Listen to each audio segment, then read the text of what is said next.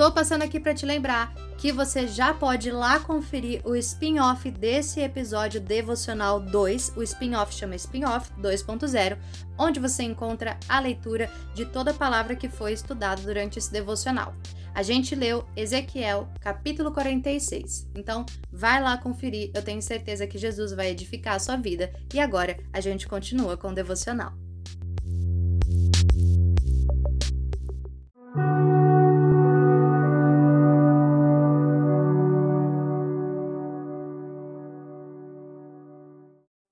Seja muito bem-vindo, muito bem-vinda ao podcast Meu Caminho com Cristo.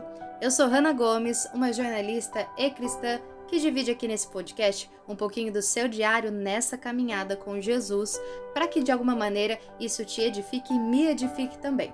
Nós estamos no segundo episódio do devocional. Pois é, e aí eu te convido já para ler o nosso spin-off, como eu falei aí no começo, que é onde eu faço a leitura da palavra do capítulo que está sendo estudado, do livro que está sendo estudado completinho para você. Então você pode escutar antes deste devocional e depois voltar aqui, ou pode escutar depois também. Jesus vai te edificar da mesma maneira.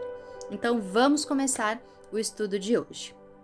Bom, Tava eu lá fazendo a minha oração diária, meu devocional, eis que eu abro a Bíblia e cai no Velho Testamento.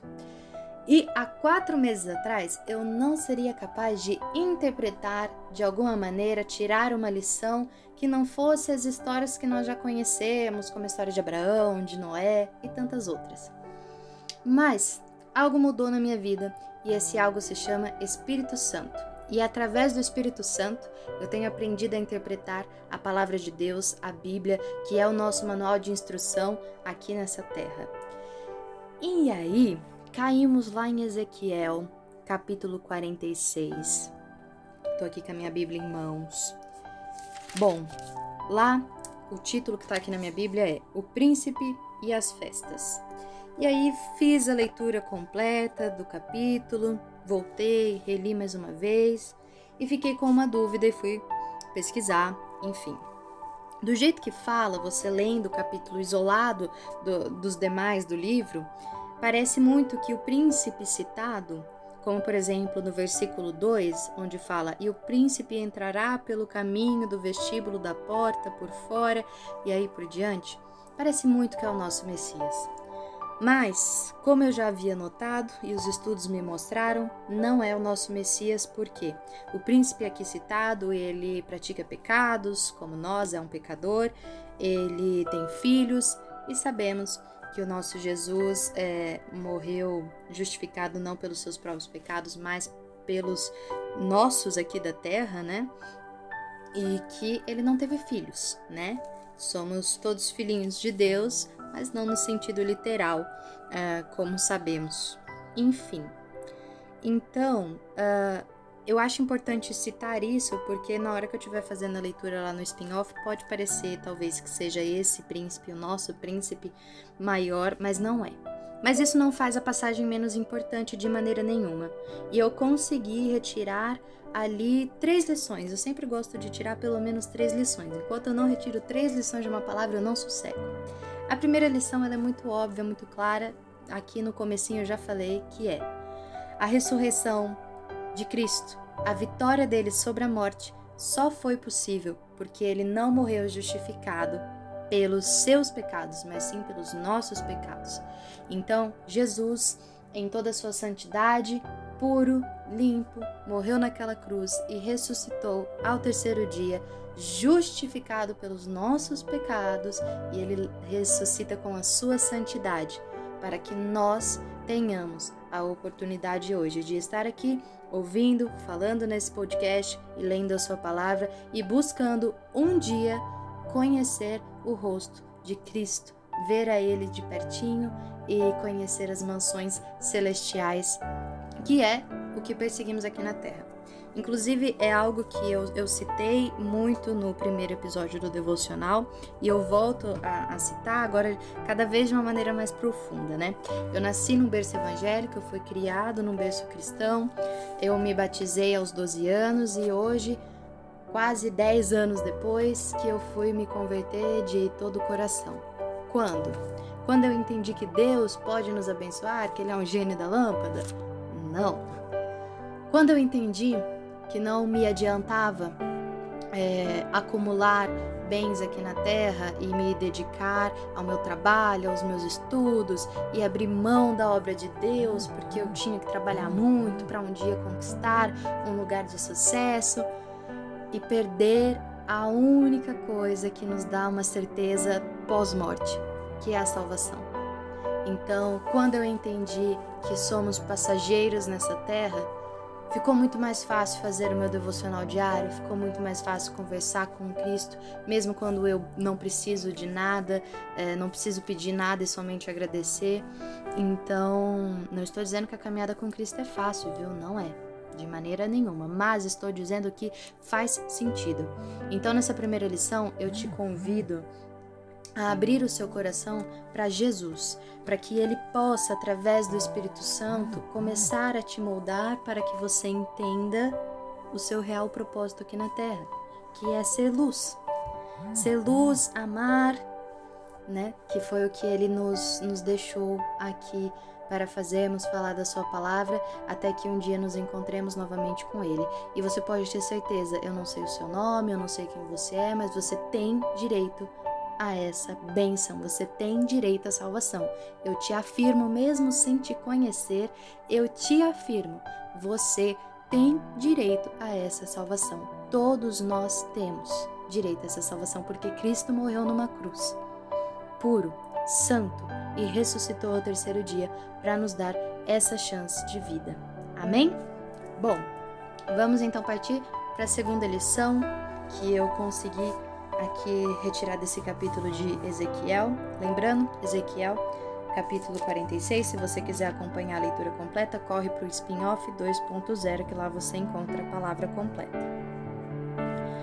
Bom, agora vamos falar um pouquinho do que eles estavam praticando aqui, né? Naquela época ainda se faziam sacrifícios, holocaustos a Deus. Uh, e eles levavam ali alimentos, né? Então, levavam azeite, levavam, uh, enfim, frutos, manjares aos altares, né? Ao holocausto para o Senhor. E não precisamos mais fazer isso. Não é um sacrifício que é cobrado de nós. E nós temos que agradecer muito por isso e sermos muito gratos por isso, porque Imagina a gente no nosso dia a dia corrido, tendo que parar tudo para ir fazer um sacrifício a, a, Deus. Deus é maravilhoso, Ele sabe de todas as coisas, né? Ele sabe que não seríamos capazes de fazer isso. E Ele mandou então o seu filho para aquela cruz. Jesus desceu, foi para a cruz. E aí, olha que fácil. A gente simplesmente dobra o nosso joelho, fecha os nossos olhos e abre o coração. E aí nós repetimos para Deus: Meu Deus eu sei que eu sou pecador e eu te peço que me perdoe. E Jesus nos perdoa. Olha que simplicidade! Mas apesar de muito simples, esse é um ato de grandiosidade diante dos olhos de Deus quando um dos seus filhos amados reconhece de todo o coração e se arrepende e fala: Deus, olha, eu sei que eu não cometo só pecados grandes aos olhos dos homens, eu cometo pecados desde o momento que eu acordo até o momento que eu vou me deitar e eu tô tentando, mas eu não consigo ser perfeito e eu sei que o Senhor entende isso, então eu te peço, me perdoe, Deus, me perdoe e o nosso coração fique em paz. Quando o arrependimento é genuíno, cara, não tem quem tire a paz do seu coração. É algo que eu tenho experimentado que eu nunca tinha experimentado na minha vida. Eu, olha, assim, desde quando eu comecei, voltei na minha caminhada com Jesus, eu tenho perdido muitas coisas materiais é, algum, algumas áreas da minha vida não estão tão boas quanto estavam antes, mas eu tô numa paz de espírito, de saber que não importa, sabe? Que eu eu entreguei a minha vida nas mãos de alguém que vê passado, presente futuro, de alguém que já preparou todo o meu caminho, sabe? De, de, de alguém que eu nem consigo explicar. Eu só consigo falar numa palavra que é Deus. E eu acho que ainda essa palavra talvez não se assemelhe ao que ele seja realmente. Então, essa paz que nos é proporcionada devemos ter uma gratidão muito grande por não precisarmos mais daqueles sacrifícios. Porém, vamos ao porém. Naquela época, como eu falei, o povo fazia ainda os sacrifícios com manjares, alimentos e enfim, né? E aí eu vou até ler uma passagem aqui pra gente entrar na nossa terceira lição, bem rapidinho, que tá lá em Ezequiel 46. A gente vai ler um pedacinho do versículo 14 e o versículo 15. Lá no finalzinho do versículo 14 a gente encontra assim, ó. Por oferta de manjares para o Senhor, em estatutos perpétuos e contínuos. Assim prepararão o cordeiro, a oferta de manjares e o azeite todas as manhãs, em holocausto contínuo. E vamos à nossa terceira lição.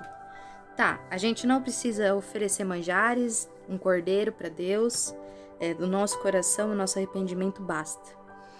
Porém, o nosso sacrifício, o sacrifício da nossa carne, ele deve ser contínuo e perpétuo. Uma coisa que eu tenho aprendido muito com Deus, observando a trajetória de outros cristãos, os nossos pais da fé e aqueles que me cercam aqui é, nesse momento da minha vida, eu percebo que o importante é ter uma constância com Deus, sabe? É, é como eu falei, Deus não é um gênio da lâmpada que você guarda, quando você precisa, você retira da gaveta, esfrega e fala: Oi, preciso disso. Não é isso. Deus ele pode sim nos dar tudo aquilo que nós desejamos, né? Mas não adianta pedir um avião se você não tem onde colocar ele, é importante dizer isso. Mas Deus, ele é constante. Ele permanece sendo Deus, ele foi Deus, ele é Deus e ele será Deus, independente do que você é, do que eu sou, do que nós somos. Se Deus é constante, a nossa caminhada com Deus tem que ser constante, tem que ter uma continuidade. Então você vai escalando ali um degrauzinho por vez, um espinho vem no pé, Jesus te ajuda e tudo é normal a gente murmurar de algumas vezes. Acho que é, é uma das coisas que a gente tem que pedir perdão, porque o ser humano ele, ele tem dúvidas, a gente é falho, não adianta, mas precisa ter uma constância. O nosso sacrifício da carne não pode ser assim Ai, Deus, eu vou parar de tomar uma Coca-Cola aqui durante um ano para emagrecer, e aí já aproveito e faço um propósito com você, e amém, que o Senhor abençoe. E depois de um ano você volta a tomar Coca-Cola como se nada tivesse acontecendo. E isso é apenas um exemplo, um exemplo mais supérfluo, que a gente sabe que existem pecados na nossa vida que são é, uma verdadeira lama, uh, que o maré movediça que vai nos sugando cada vez mais para baixo. E é aquilo, não. Eu vou sacrificar minha carne todos os dias, eu vou fazer as coisas mais difíceis acreditando que tu tem um propósito para isso, acreditando que é o Espírito Santo falando ao meu coração. Precisa de uma constância. O caminho de Cristo precisa de uma constância. Então eu te convido, nesse momento, se você não tem essa constância, ou se você está em busca de começar esse caminho com Cristo ou de voltar neste caminho com Cristo, eu te convido a fazer isso. E eu posso te dizer de todo o coração que é a melhor decisão que você vai tomar. Não porque você vai ser feliz em todos os momentos da sua vida, porque não vai. Mas eu tô te dizendo que mesmo nos seus momentos de, de tristeza, aliás, nos seus piores momentos, você vai ter o melhor amigo que você poderia ter dentro de você, que é o Espírito Santo. E ele habita em locais limpos. Conseguimos estar limpos, perfeitos? Não, porque aí a gente seria Jesus mas a gente pode todo dia fazer aquela faxina no nosso coração, né, na nossa carne, nos livrar dos espinhos, nos livrar daquelas uh, âncoras que nos puxam, nos deixam agarrados a pessoas, a bens materiais ou a vícios e dizer: Deus, eu sou teu. Acorda todo dia e diz: Deus, obrigado, eu sou teu. Simples, primeira coisa que você vai fazer quando você acordar amanhã. Acorda olha para o céu e fala: Deus, muito obrigado, eu sou teu. E vai, sabe? Eu tenho certeza que Deus vai abençoar todo o seu dia, toda a sua vida. E isso não quer dizer que você vai ter tudo o que você quer, mas que você vai ter tudo o que você precisa, ok? Esse foi o nosso devocional de hoje. Espero não ter me alongado muito, mas é, te convido novamente a ir escutar a palavra completa que tem no Spin-Off 2.0. É só ver aí embaixo que você vai conseguir achar. Uh, e te convido também a fazer uma oração agora comigo. Amém? Vamos lá. Senhor, meu Deus e meu Pai, aqui estamos, Senhor, diante da tua presença. Eu não sei exatamente onde essa pessoa está, quem está aí do outro lado me ouvindo, mas tu sabes e tu conheces o mais íntimo do coração. E eu te peço, Senhor, em primeiro lugar, que você venha a fazer um grande mover nessa vida, que essa pessoa te enxergue como o melhor amigo que ela possa ter e que através disso todas as demais coisas sejam acrescentadas. Eu te peço, Senhor, que limpe neste momento toda tristeza, toda amargura, tudo aquilo que afasta essa pessoa de ti. Te peço que enxugue as lágrimas do rosto e que transforme o choro em um sorriso. Te peço, Senhor, que caminhe a trajetória minha e dessa pessoa todos os dias ao nosso lado. Se possível, nos carregue no colo quando a gente pensar em desistir. Mas nos leve, Senhor, junto contigo, porque é o melhor lugar onde podemos estar. Em nome de Jesus. Amém. Amém. Muito obrigado por ter escutado o devocional até aqui. Que Deus te abençoe, muito abençoe você e toda a sua família. E fica ligadinho no próximo episódio.